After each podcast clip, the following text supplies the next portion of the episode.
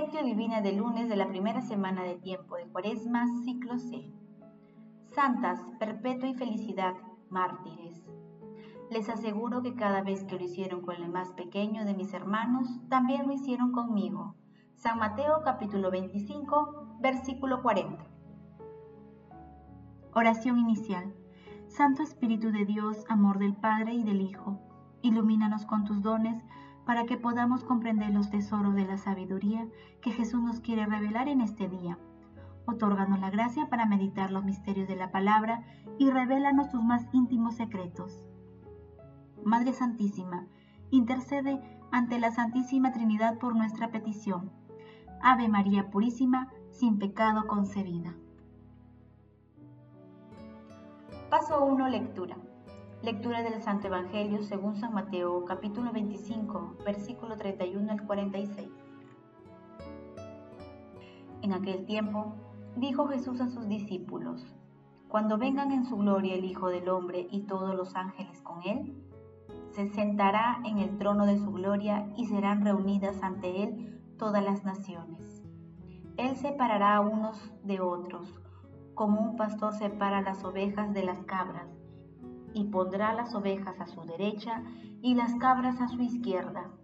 Entonces dirá el rey a los de su derecha, vengan ustedes benditos de mi Padre, hereden el reino preparado para todos ustedes desde la creación del mundo, porque tuve hambre y ustedes me dieron de comer, tuve sed y me dieron de beber, fui forastero y me dieron hospedaje, estuve desnudo y ustedes me vistieron, enfermo y me visitaron. Estuve en la cárcel y vinieron a verme. Entonces los justos le contestarán, Señor, cuando te vimos con hambre y te alimentamos, o con sed y te dimos de beber, cuando te vimos forastero y te hospedamos, desnudo y te vestimos, cuando te vimos enfermo o en la cárcel y fuimos a verte. Y el rey les dirá, les aseguro que cada vez que lo hicieron con el más pequeño de mis hermanos, conmigo lo hicieron. Y entonces dirá a los de su izquierda, apártense de mí, malditos, váyanse al fuego eterno preparado para el diablo y sus ángeles. Porque tuve hambre y ustedes no me dieron de comer, tuve sed y no me dieron de beber, fui forastero y no me hospedaron, estuve desnudo y ustedes no me vistieron enfermo y en la cárcel y no me visitaron. Entonces estos también contestarán, Señor, cuando te vimos con hambre o con sed, o forastero desnudo, o enfermo o en la cárcel, y no te asistimos? Y él entonces les responderá, les aseguro que cada vez que no lo hicieron con el más pequeño de mis hermanos, tampoco lo hicieron conmigo y estos irán al castigo eterno y los justos a la vida eterna. Palabra del Señor, gloria a ti Señor Jesús. En el año 202, durante la persecución del emperador Septimio Severo, una joven de 22 años llamada Perpetua fue arrestada y acusada de practicar el cristianismo junto con sus servidores, Felicidad, Revocato, Saturnino y Segundo. Perpetua provenía de una familia rica y influyente que se había convertido al cristianismo por medio de un diácono llamado Sáturo. Felicidad también era muy joven y en la prisión dio a luz a una niña que después algunos cristianos criaron muy bien. Ante su negativa de adorar a dioses paganos, fueron condenadas a muerte en el anfiteatro los tres esclavos fueron arrojados a los leones junto con el diácono. Perpetua y Felicidad fueron decapitadas. Hoy mediante la parábola Juicio a las Naciones, con este discurso nuestro Señor Jesucristo insiste en la preparación que debemos tener para superar con éxito la prueba final. Por ello, debemos advertir que el Señor está presente de incógnito en todos los pobres de la tierra, oculto en todos los rostros de los que sufren, pero esa presencia oculta se manifestará en el momento final. En tal sentido, el destino final de cada persona se decide en la actitud que tenga ante los necesitados de este tiempo, ya que Jesús será el testigo principal para evaluar la vida de cada uno. Jesús muestra el momento culminante de nuestras vidas. El Rey de la Gloria, rodeado de ángeles, se sienta en su trono y todas las naciones comparecen ante él. Paso 2. Meditación. Queridos hermanos, ¿cuál es el mensaje que Jesús nos transmite a través de su palabra? El mensaje de hoy es claro y contundente. Si dejamos de hacer el bien a nuestro prójimo, dejamos de hacer el bien a Jesús, fuente y origen de toda bondad. El criterio decisivo transita por un corazón compasivo y misericordioso porque todos los pobres son esencia del Evangelio. Jesús, como buen pastor, se preocupa por su rebaño, por la salvación de sus ovejas. Por ello, se dirige también a todos los hermanos que han descuidado su compromiso cristiano como los más necesitados, para que despierten de la indiferencia ante la presencia oculta del Señor en todos los rostros doloridos. Para nuestro Señor Jesucristo las personas más importantes son las más débiles, con quienes se identifica plenamente. Así reafirma el mandamiento del amor. Amar al prójimo es amar a Dios mismo el ejercicio de la bondad de los más necesitados no solo tiene un componente material, sino también un componente espiritual.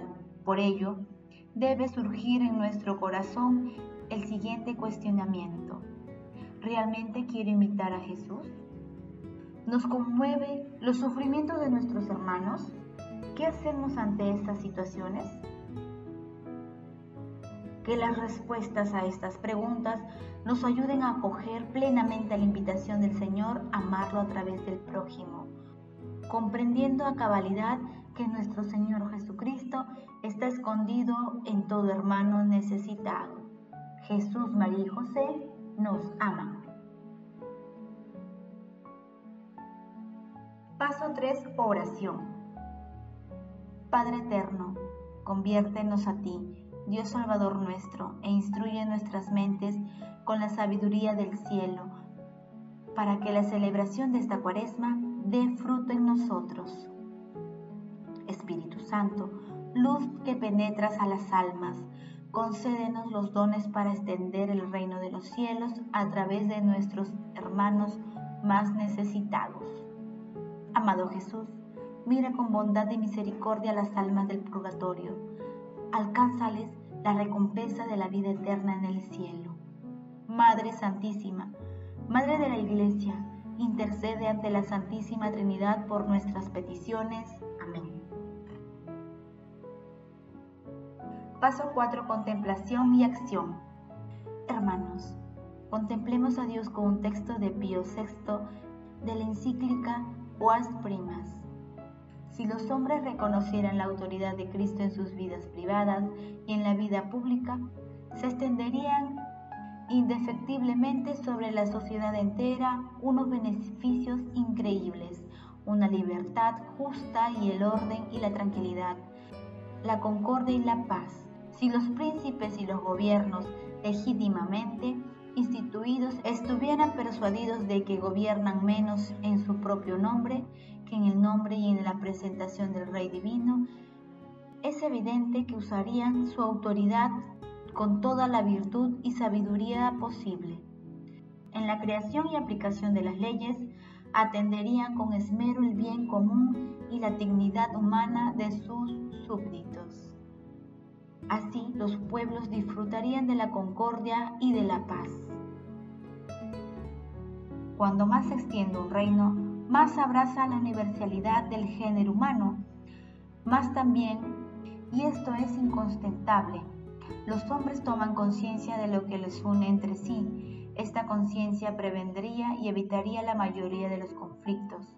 En todo caso, menguardía su violencia. Entonces, si el reino de Cristo se extiende a todos los hombres, ¿cómo lo hace en efecto? ¿Por qué desesperar de la paz que este Rey pacífico ha traído a la tierra? vino a reconciliar todo consigo. No vino para ser servido, sino para servir. Dueño de toda criatura, dio ejemplo de humildad e hizo la humildad. Junto al precepto del amor y su ley principal, él dijo, mi yugo es suave y mi carga ligera. Hermanos, digamos juntos, Señor, me comprometo el día de hoy a imitar tu compasión, haciendo obras de misericordia en favor de las personas más necesitadas, dando mi tiempo para reconfortarlas, compartiendo mi pan con el hambriento, aplacando la sed del sediento, siendo hospitalario con quien lo necesite, vistiendo a quien le falte abrigo y apoyando al enfermo y al encarcelado. Glorifiquemos a la Santísima Trinidad con nuestras vidas. Oración final. Gracias Señor Jesús porque tu palabra nos conduce por caminos de paz, amor y santidad. Espíritu Santo, ilumínanos para que la palabra penetre a lo más profundo de nuestras almas y se convierta en acción. Dios glorioso, escucha nuestra oración. Bendito seas por los siglos de los siglos. Madre Santísima, intercede ante la Santísima Trinidad por nuestra petición. Amén.